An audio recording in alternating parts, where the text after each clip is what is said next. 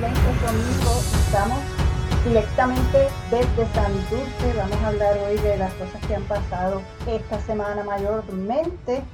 Les habla Edna Lee Figueroa y estoy acompañada y me acompaña y acompaño a Alice Flecha. Déjame aprovechar y agradecerle a toda la gente que ha bajado a sus teléfonos y computadora nuestro podcast. Muchas gracias. El plan es continuar. Vamos a ver cómo nos sale este experimento. Este es nuestro segundo episodio. Una de las cosas que queremos y vamos a estar eh, recordando en cada podcast es por lo menos desde donde nosotras vamos a hacer los análisis, o la mayoría de los análisis que vamos a hacer. Eh, desde mi parte van a estar eh, matizados por mi educación formal, que es la sociología, y por mi experiencia de trabajo, que he trabajado tanto como profesora de sociología en varias ocasiones y también como en, en albergues de violencia doméstica. Y lo que yo diga, lo que me salga de esta boca, viene como parte de que pues soy artista de las artes representativas y pues soy también productora, regidora de escena, eh, utilera, coordinadora de vestuario, todo, todo lo que tenga que ver con eso. Manejo algunas redes sociales. Me encanta todo eso, pero soy número uno actriz. Pero hay que hacer de todo. Y pues ahora como está todo el mundo en la casa, pues acá nosotros estamos en la casa. Así que si oyen ruido de carros, de perros, de, de gente, pues se cuela siempre el sonido. Pero vamos a aprovechar y hablar un poco de lo que pasó en Puerto Rico. Esto comenzó como algo que comenzó en viernes en la tarde, yo diría tarde-noche. De esto yo me enteré ayer por la mañana, que yo quedé de una pieza. Esto tiene que ver con violencia de género. El señor Néstor Duprey, que estaba corriendo, estaba, porque se retiró, estaba corriendo para representante en la Cámara por el movimiento Victoria Ciudadana. Su esposa, Raquel Quiñones Ayala, hizo un video que más bien es audio de 34 minutos aproximadamente en el que ella estaba contando el tipo de abuso al que ella había sido sometida durante los 10 años que ella ha estado casada con él. Ella lo dejó recientemente, o sea que ella no ha pasado la cuarentena con él, que ella lo, lo dejó saber en el, en el audio del video. Y yo cuando estaba oyendo eso, pues yo estaba como que, wow, pues porque yo he admirado a Néstor. De hecho, yo he tenido comunicaciones con él por Twitter, en mensaje privado, reaccionando al programa, hablando de cosas de, del país, etcétera, ese tipo de, de, contacto. Disculpa, para el que no tenga el contexto, Ajá. Néstor Duprey estuvo varios años en un programa, años. 13 años.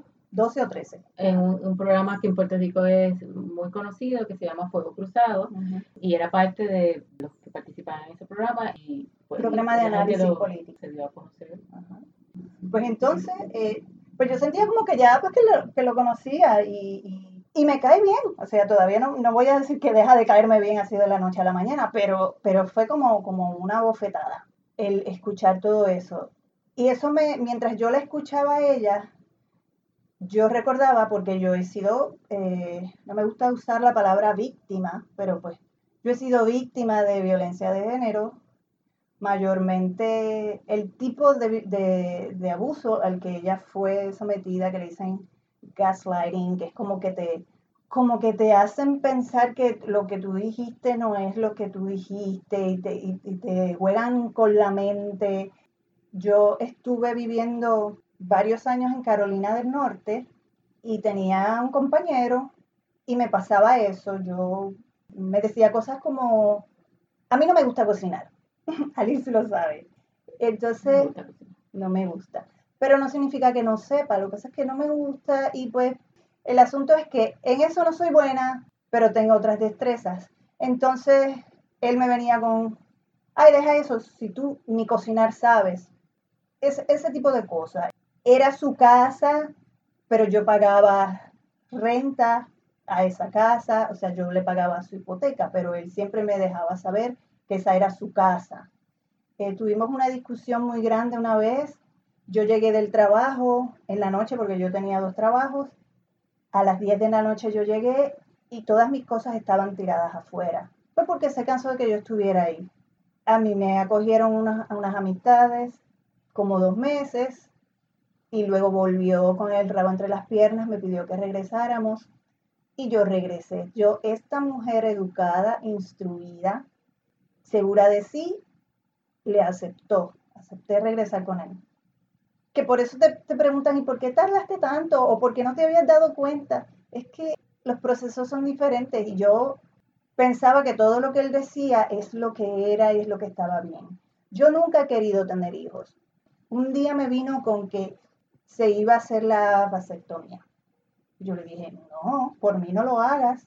Y yo siempre, con las personas con las que he estado, siempre digo, eh, yo no quiero hijos, si lo aceptas bien, si no, sigue tu camino, porque es que yo soy clara desde el principio y lo había aceptado, pero entonces, ¿qué pasa? Se hizo la vasectomía, años pasaron y que me echó en cara el haberse hecho la vasectomía porque yo no quería, sea, ese tipo de cosas.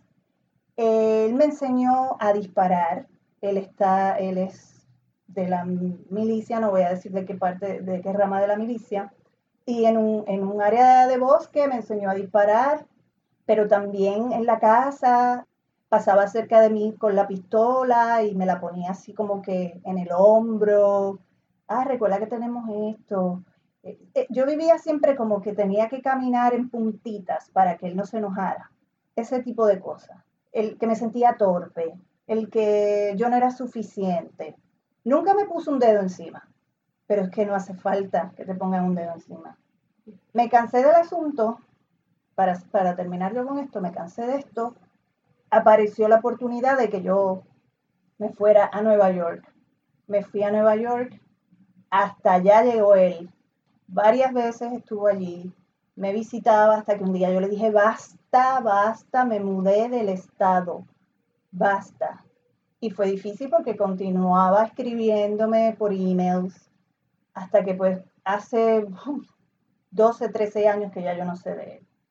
Y a mí me tomó hasta quizá dos, tres meses el decirle a mi mamá esto que yo les acabo de contar. Por eso lo estoy diciendo, porque para mí es importante que mi mamá sepa las cosas antes de que se entere nadie más. Ella lo sabe, pues ya no tengo problema en decirlo.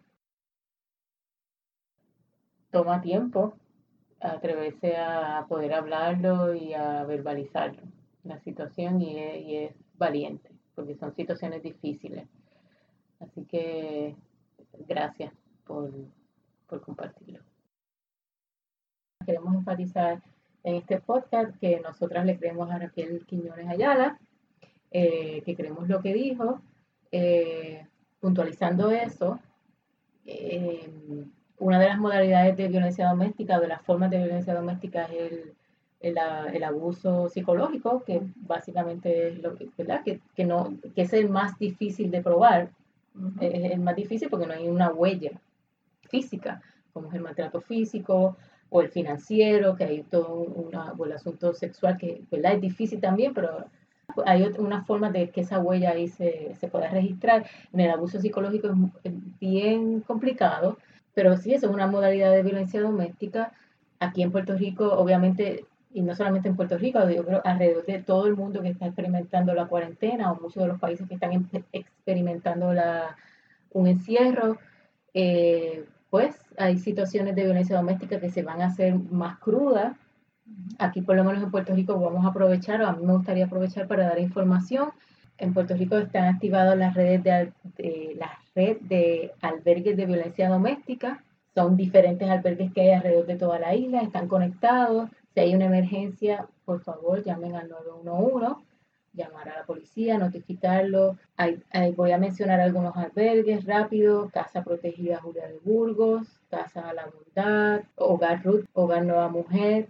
Y como no, esto no es un albergue, pero sí es una página que tiene información sobre albergues y servicios para mujeres, es la coordinadora Paz para la Mujer. Así que esos son lugares que pueden llamar y tratar de, de coordinar si hay una situación de violencia doméstica traten de hacer un plan de emergencia. Es complicado si están con la persona, pero si se siente en riesgo, no hay por qué quedarse en la casa. Trate de hablar con un vecino, de manera obviamente que, no se dé cuenta el agresor o, la agresora. Trate de establecer claves de comunicación si tiene hijos o otras personas que puedan tener unos, unas palabras claves que sepan cuando hay una emergencia, tengan bulto o algo que usted tenga sus documentos o información vital o eh, efectivo para que usted pueda salir rápidamente de un lugar y tenga lo básico. piensen eso antes de la situación si es posible. Y los vecinos, vamos a ser buenos vecinos. Si nosotros sabemos o sospechamos que hay una situación de violencia doméstica con nuestro vecino o nuestra vecina, en vez de estar pensando en decir y llamar a la policía si oímos fiesta, eh, con los vecinos o tertulias de gente que no es de la casa, vamos a, estar más prestos. Es, mi exhortación a, si hay una o sabemos de una situación de violencia doméstica, llamar a la policía. Que lo, perdona, te voy a interrumpir, que lo que hace que sea más difícil, las mujeres, hombres también que se enfrentan a la violencia, es que estamos en el toque de queda. Y porle que a las 8 de la noche es que arranque esta persona a darte cantazo, lo que sea de momento, ajá, yo salgo de mi casa, me van a venir a arrestar porque estoy saliendo en el toque de queda. Mire, sabe que si usted salió corriendo, olvídese, agarre para un cuartel, lo que sea. O llame 911. Y si le arrestan, pues que le arresten, pero que se enteren que es lo que, porque está ahí, porque es que yo se lo digo, yo estaba totalmente aguantada, yo decía, nadie me va a creer. Y mira, olvídate si te creen o no te creen. Tú hazlo. Porque van a pasar juicios sobre ti como sea. Que pasen juicios sobre ti no importa, olvídate. Y van a pasar juicios sobre la persona agresora también. Que pasen juicios sobre la persona agresora también, olvídate. Tú no vives con la gente. Esta es tu vida.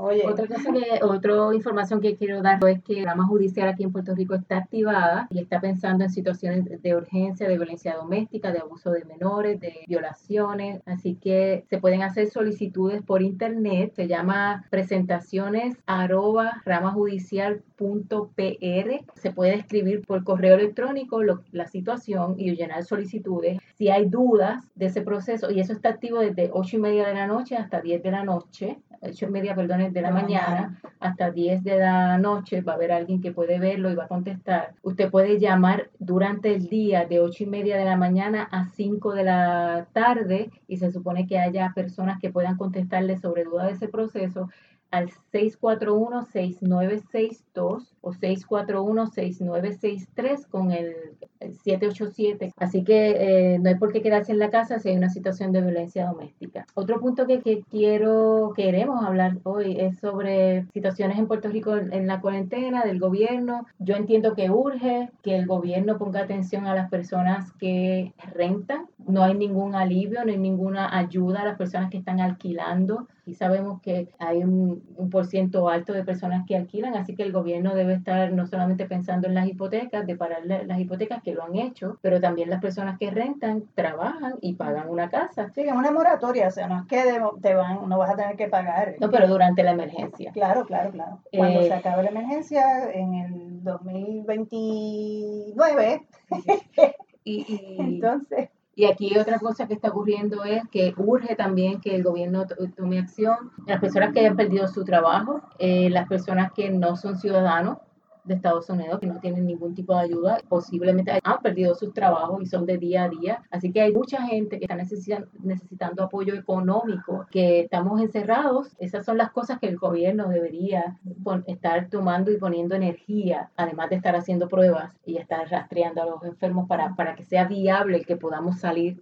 a retomar poco a poco nuestras vidas y trabajar y reactivar la economía. Ahora que dices gobierno, porque me regañaron entre comillas que cuando se dice gobierno hay tres ramas del gobierno que lo sabemos, rama ejecutiva, legislativa, rama judicial. Cuando nosotras nos referimos al gobierno estamos hablando de la rama ejecutiva. En, en el caso nuestro aquí hablando, si queremos hablar específicamente de una rama en particular, pues vamos a decir la legislatura o, la rama judicial. Pero yo, yo, difiero un poco, bueno, cuando voy a diferir un poco en el, asunto de cuando yo hablo, menciono la palabra Estado o gobierno, es que eh, ah, son tres la palabra Estado, la palabra ¿verdad? Pero es que el, el, es un gobierno que gobierna el Estado. Claro. ¿Verdad? Así que eh, cuando, cuando yo digo Estado me estoy refiriendo a, a, todo el Estado que responde a unas políticas públicas del gobierno que está en poder. Y lo que ocurre es que esas políticas públicas mueven a todo el Estado y eso va a depender de cada cuatro años, ¿verdad? O como, como cambien esas personas que están dirigiendo. Así que, por lo menos de mi parte, cuando yo menciono Estado, estoy mencionando a todas esas políticas públicas que mueven todo ese andamiaje del Estado. No, que dijiste eh, gobierno, pero me acordé de esa conversación de esta persona que, que vino a regañar porque a mí la gente se pasa regañándome y yo lo que hago es, sí, cómo no, sí, cómo no, porque es que, pero nada, para, cuentas claras conservan amistades. Disculpa que interrumpí un tema serio, continúa. No, no, todo, todo bien, todo bien. Por lo menos para mí eso es una, un asunto que urge, que el, el, Estado, el gobierno ponga atención a las personas que alquilan y traten de ayudar a, ese grupo de personas y de verdad que hagan algo contundente, no de que estar haciendo conferencias de prensa para estar diciendo que hacen algo con las personas que perdieron el trabajo y no pueden accesar a, a pedir desempleo, que son miles, las personas que están solicitando pan, que perdieron el trabajo, o sea, ayudas económicas para comprar alimentos y no pueden, lo solicitan, pero no los reciben porque está, no hay forma. Así que el gobierno debe moverse de una manera, tiene que hacer algo. Para quienes no saben, aquí en dos semanas esto va a ser un caos. Programa de asistencia nutricional. Yo soy la No, y lo, por lo menos lo otro que quería también decir el tema, las últimas esta semana en las conferencias de prensa del gobierno, que finalmente dio acceso a la prensa después de, de, un fin de semana, casi una semana de críticas porque cerraron el acceso a la prensa, así que se fueron ahí medio dictatorial o dictatorial completamente. Y abrieron finalmente, y las últimas conferencias, especialmente la última que dio el, el, el que dirige el Departamento de Salud, como secretario del, Departamento de Salud, Lorenzo González Feliciano. No que, es que hemos tenido tres tres en, en, en, un mes o menos de un mes, pero vamos, eh, el señor Lorenzo González, eh, tuvo una, se, se, fue de la, de la conferencia de prensa y yo, yo quiero decir algo que a mí me llamó la atención. Y él se fue disgustado, o por lo menos sí, disgustado, se fue a la mitad de la conferencia de prensa diciéndole a la prensa que ellos, que el gobierno había estado mal en la recolección de, de, información sobre las pruebas y todo lo que tiene que ver con salud en esta, esta epidemia, pandemia. en esta pandemia, eh, aceptando eso, pero diciéndole a la prensa que tienen que cooperar y que tienen que, que para poder trabajar. Y yo creo que hay algo en, en, obviamente no hay un diálogo. En estos momentos no hay un diálogo. Cuando una persona, primero la gobernadora, no, no le da acceso a la prensa, que ya sabemos por, por todo un asunto de corrupción, que trataron de verdad de robar eh, millones de dólares eh, y que el asunto toca cerca Fortaleza. Y ella clausuró la, la conversación, después la activó, pero este señor que entró hace poco, yo no creo que eso sea lo que está pasando ahí, pero sí yo creo que no hay un diálogo que creo que se debe de dar entre la prensa y, y, el, y el Estado, el gobierno, pero yo creo que hay algo que se le está olvidando al, al, hombre que está ahí dirigiendo el Departamento de, de, Salud, y es que ya nosotros en el 2017, en el 2017 el huracán y en el 2019 Puerto Rico, el ah, huracán María, eh, pasamos por unas situaciones horribles con el gobierno, de corrupción, de ver cómo la gente murió. Eh, ver como el Departamento de Salud negó que la gente estaba muriendo. Habían aquí gente muriendo por, por este, enfermedades que ya no existen en Puerto Rico y el Departamento de Salud como si nada. Y la gente, lo, la prensa lo denunciaba y lo denunciaba y el gobierno lo negaba. Yo creo que a él se le está olvidando eso. Se le está olvidando que aquí eh, la prensa sacó a relucir todo lo que estaba pasando con el gobierno de Ricardo Rosselló y el pueblo se tiró a las calles. Aquí hay algo lacerado que es muy profundo.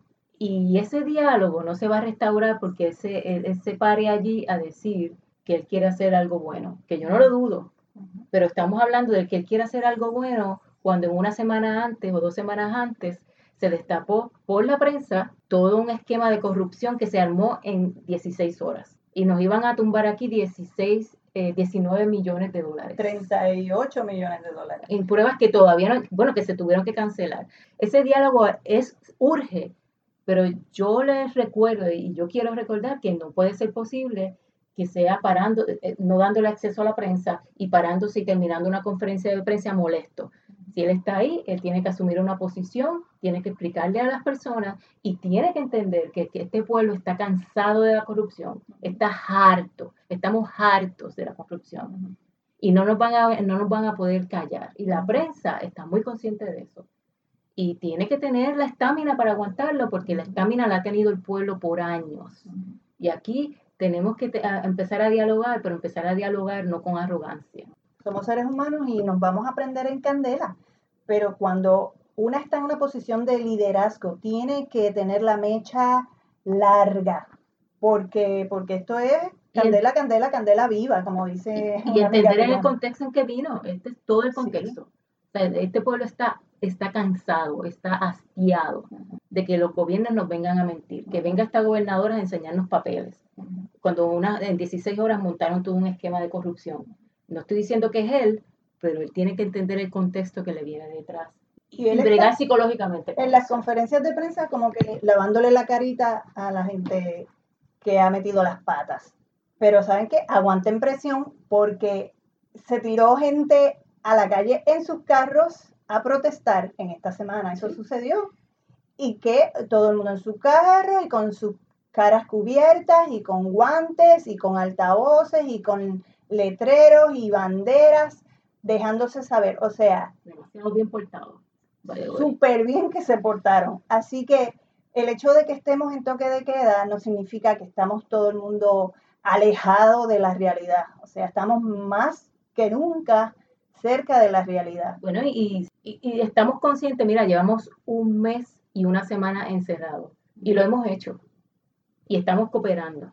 Ahora, la prensa, la prensa no se va a callar y yo me alegro de que no se calle, pero también nosotros queremos, hay gente que está sin comer, yo estoy segura que aquí hay gente que está sin comer, hay gente que tiene problemas para pagar su casa, hay gente que tiene que salir a trabajar posiblemente ilegal, porque si no, no tiene con qué comer. Así que el gobierno tiene que ponerse la falda, los pantalones, lo que fuera, y dejar de estar tapando, los, si está mal, está mal, eh, pero ¿sabes? no se moleste, no puede ser que te moleste porque haya alguien que está tratando de decir la verdad. Y que se molesten, que se molesten, pero que, que asuman responsabilidad que breguen, que breguen.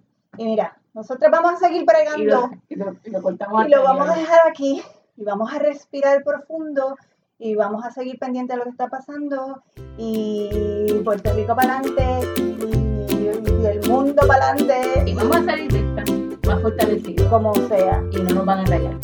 Gracias. Hasta la próxima. Hasta la próxima. Bye.